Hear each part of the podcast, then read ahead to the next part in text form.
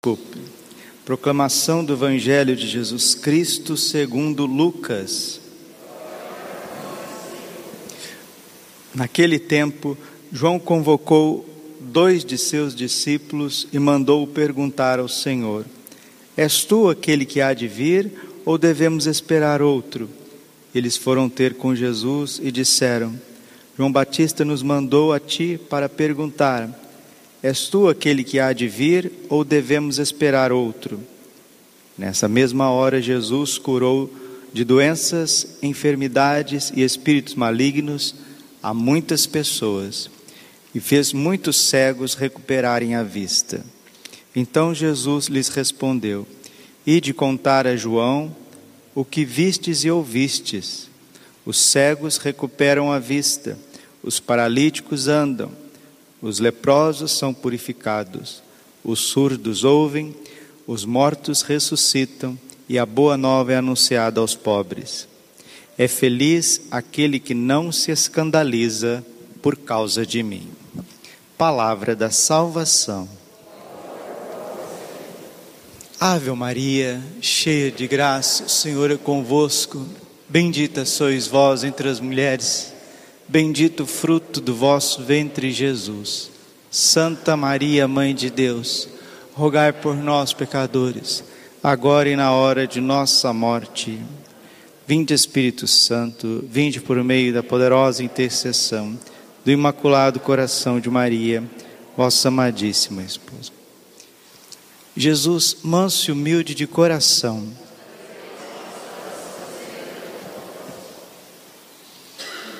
O evangelho de hoje termina assim: Bem-aventurado, feliz aquele que não se escandaliza por causa de mim. A palavra escandalon em grego significa tropeço.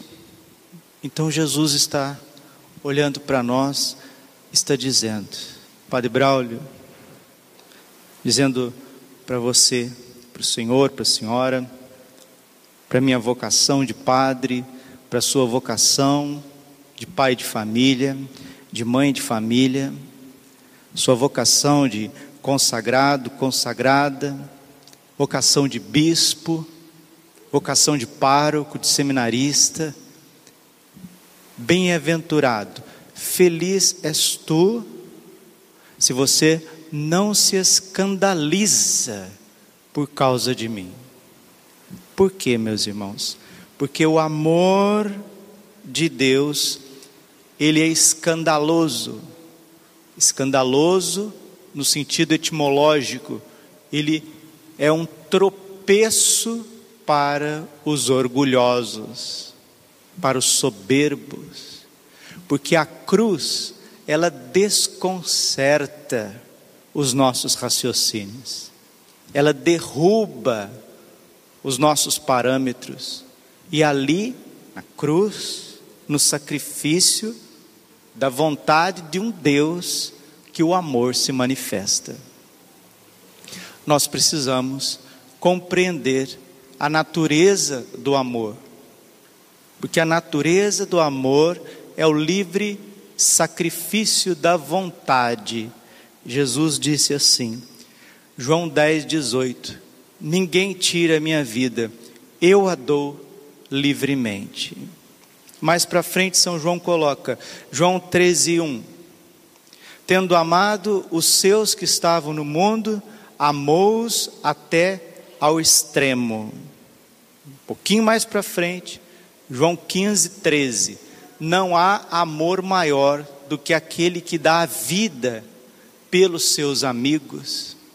E nós vemos isso com clareza na vida de quem realmente nos ama e nos amou. Padre Paulo Ricardo sempre ensinou isso para nós no seminário. Porque é algo que nós conseguimos captar com a luz natural da nossa inteligência. As pessoas que mais nos amaram na vida são aquelas que mais sofreram por nós. Quando eu penso no amor, o amor de Deus, eu olho para Jesus crucificado, a prova de quem mais me amou toda a minha vida, toda a eternidade, é nosso Senhor Jesus Cristo. Porque ninguém sofreu mais por mim do que Ele. Ele pagou o preço do meu resgate, livremente. E se eu fizer um exame rápido, se eu der um voo de águia e tentar achar quem mais me amou na terra, sem dúvida alguma, a minha vó materna, Maria das Graças. Padre, o senhor está falando que a sua avó amou o senhor mais do que sua mãe? Olha, eu não, eu não tenho termômetro de amor de coração, mas a percepção que eu tenho é da minha avó. Por quê? Porque ela acordava de madrugada quando eu estava com frio, era criança. Vozinha, estou com chilo. Eu falava frio é chilo. Quando era criança, estou com chilo. Ela acordava e me cobria. Às vezes estava tossindo à noite, dor de garganta, ela levantava de madrugada, ia lá, pegava um paninho com álcool, amarrava na minha garganta assim, fazia um chazinho. Minha avó me deu banho. Minha avó, quando minha mãe não tinha leite, quando era criança, ela adiantou e me levou numa senhora que estava amamentando seus filhos, para que eu não ficasse desnutrido. Minha avó me levou na escola, porque minha mãe tinha que trabalhar. A minha avó se sacrificou por mim.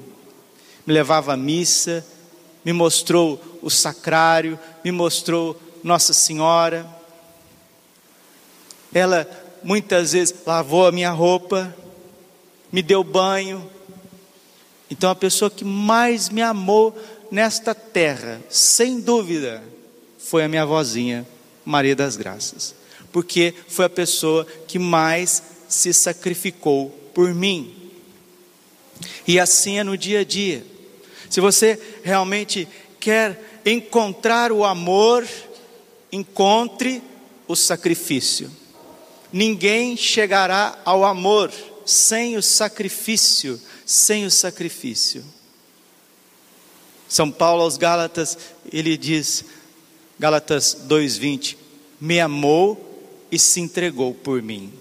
Por isso que se o amor da minha vozinha, se o amor da sua mãezinha, do seu papai, já é um amor que faz com que a gente fique com uma dívida de gratidão, quanto mais o amor de Deus.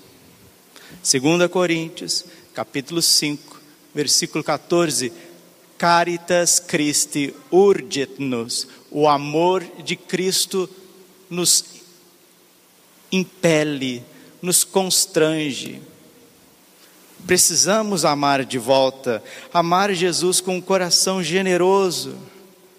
E um dia, Deus Pai disse para Santa Catarina de Sena: Minha filha, já que você não pode fazer nada efetivamente por mim, faça ao menos aos teus irmãos.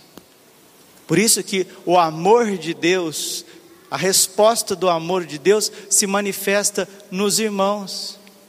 E quando nós vamos amar os irmãos, é como pegar uma rosa. A rosa é a mais bela de todas as flores, a mais imponente, a mais vistosa, a mais charmosa. Mas não é verdade que lá na rosa tem espinhos? Assim é o amor humano. Nós vamos amar os irmãos, nós vamos nos aproximar dos irmãos, nós vamos querer nos sacrificar pelos irmãos, ajudá-los, e nós vamos decepcionar com as pessoas. Mas essa decepção faz parte da natureza do amor.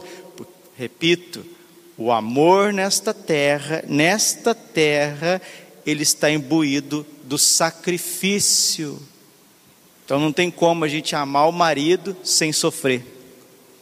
Não tem como o padre amar a comunidade sem sofrer. Não tem como você amar uma missão na igreja sem sofrer, sem ser machucado. E ontem eu rezava o rosário, andando, rezando o rosário, e perguntava: Senhor, por que, que o Senhor permite essas decepções constantes? no amor, é porque essas decepções, essas dores, elas purificam mais ainda o amor. Por isso que Deus permite. Cânticos, capítulo 8, versículo 6. O amor é mais forte do que a morte. Nem as torrentes das grandes águas podem apagar o amor. Aí no versículo 7, é um dos versículos que eu mais amo da Bíblia. Diz assim: Cântico dos Cânticos, capítulo 8, versículo 7. Se alguém desse toda a riqueza da sua casa em troca do amor, só obteria desprezo. Amor não se compra, meus irmãos. Carinho, atenção, não se compra. Você não troca amor. Você não consegue fazer uma mansão para uma pessoa e diz: Ah, fiz isso para a senhora, dona Terezinha, essa mansão maravilhosa aqui no alto da Chapada dos Guimarães, para a senhora ficar fresquinha lá com o seu Adriano, ventinho o ano inteiro, sem coronavírus.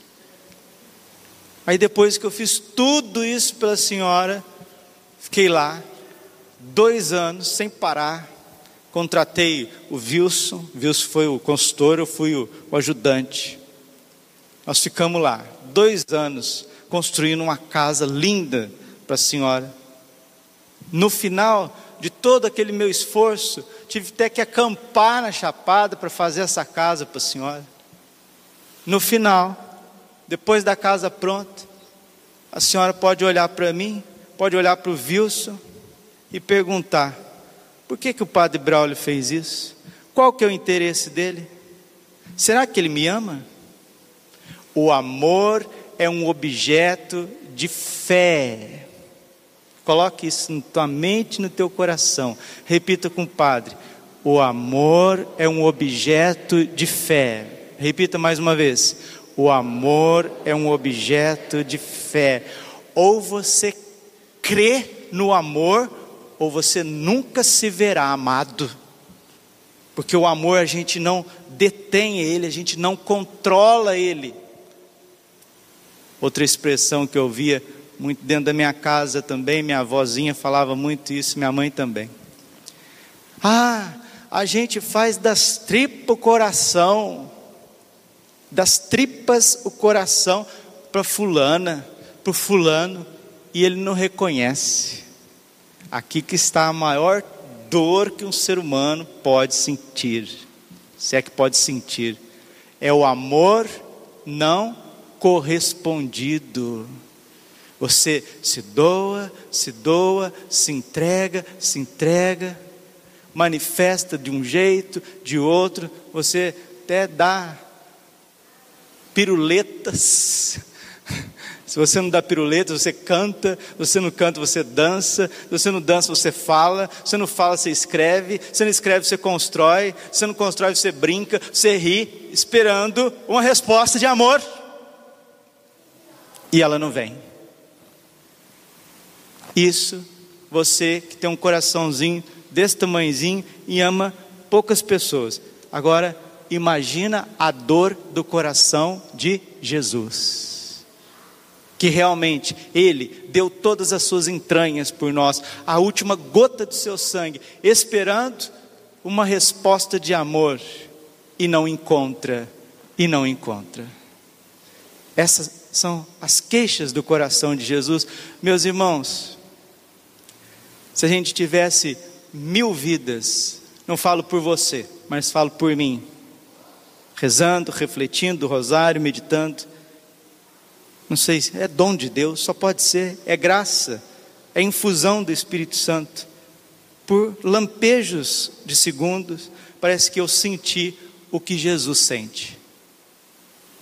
E quando a gente sente o que Jesus sente, olha, Jesus, fala uma coisa para o Senhor no sacrário. Eu te daria um milhão de vidas, Jesus, Cristo, meu Senhor para que eu possa te amar exclusivamente, inteiramente teu, Jesus. O meu coração é só teu, Jesus. A minha mente, meu coração, a minha vida. Como São José, como Nossa Senhora, como São João Batista, São João Evangelista, como Santa Maria Madalena, o teu projeto de amor, o teu projeto de realização do ser humano não é compreendido, o Senhor é rejeitado e abandonado. Nós somos miseráveis, Jesus. Nós somos, infelizmente, interesseiros o tempo inteiro. Mas eu quero dizer para o Senhor nesta missa. Braulio, eu, Padre Braulio D'Alessandro, dá-me a graça de não me escandalizar, Senhor, desse amor exigente, Santa Teresinha diz assim, e eu termino com ela, para que a gente possa fazer cada vez mais atos de amor, de entrega e de adoração a Deus e colocar a nossa vida, a nossa liberdade, para que o Senhor venha consumar, comungar ela, comungá-la, como nós o comungamos a cada dia. Santa Teresinha diz assim: Deus não quer um coração dividido, Ele quer tudo ou nada. E você pode dizer assim: ah, mas Deus quer muita coisa. Se Deus é muito exigente, Deus é muito exigente. Não, essa é a natureza do amor. Você também não quer corações divididos. Ou você quer tudo, ou você quer nada. Essa é a natureza do amor, se sacrificar pela pessoa que você ama. E quando a gente faz isso, muitas vezes sem reconhecimento, sem aplausos, sem holofotes, ali nasce uma obra de reparação que satisfaz o coração de Deus, a justiça divina e aplaca a ira que cairia, a ira divina, as consequências dos pecados das pessoas que cairiam sobre elas mesmas. Esta é a obra de reparação, essa é uma obra de amor, é próprio dos santos, é próprio dos místicos. Então vamos, meus irmãos, pedir ao Senhor esta graça através de Nossa Senhora e de São José, nesse ano de São José, esse amor cada vez mais desinteressado. São João da Cruz diz que o amor não cansa e nem se cansa. Porque Efésios 6, 24, o amor, ele é inalterável e eterno. Se alguém desse todos os bens, todas as riquezas da sua casa, em troca do amor, amor de Deus, o amor do próximo, só obteria desprezo. Ninguém pode comprar o amor, ninguém pode barganhar o amor, ninguém pode controlar o amor. Por isso, daqui para frente, você creia, creia no amor de Deus por você, porque Ele foi aquele que mais sofreu por você. Creia no amor do seu pai, da sua mãe, creia no amor de um sacerdote pelo povo, pelas suas ovelhas. Creia, Padre, no amor das famílias que te amam, que te cuidam, que te ajudam no caminho da salvação. Creia, creia. E quando você se decepcionar, essas decepções, essas frustrações, elas fazem parte da natureza do amor, porque ela purifica e faz com que nós nos entreguemos com maior liberdade, liberdade. Glória ao Pai, ao Filho e ao Espírito Santo, como era no princípio, agora e sempre. Amém. Coração imaculado de Maria, glorioso São José, rogai por nós.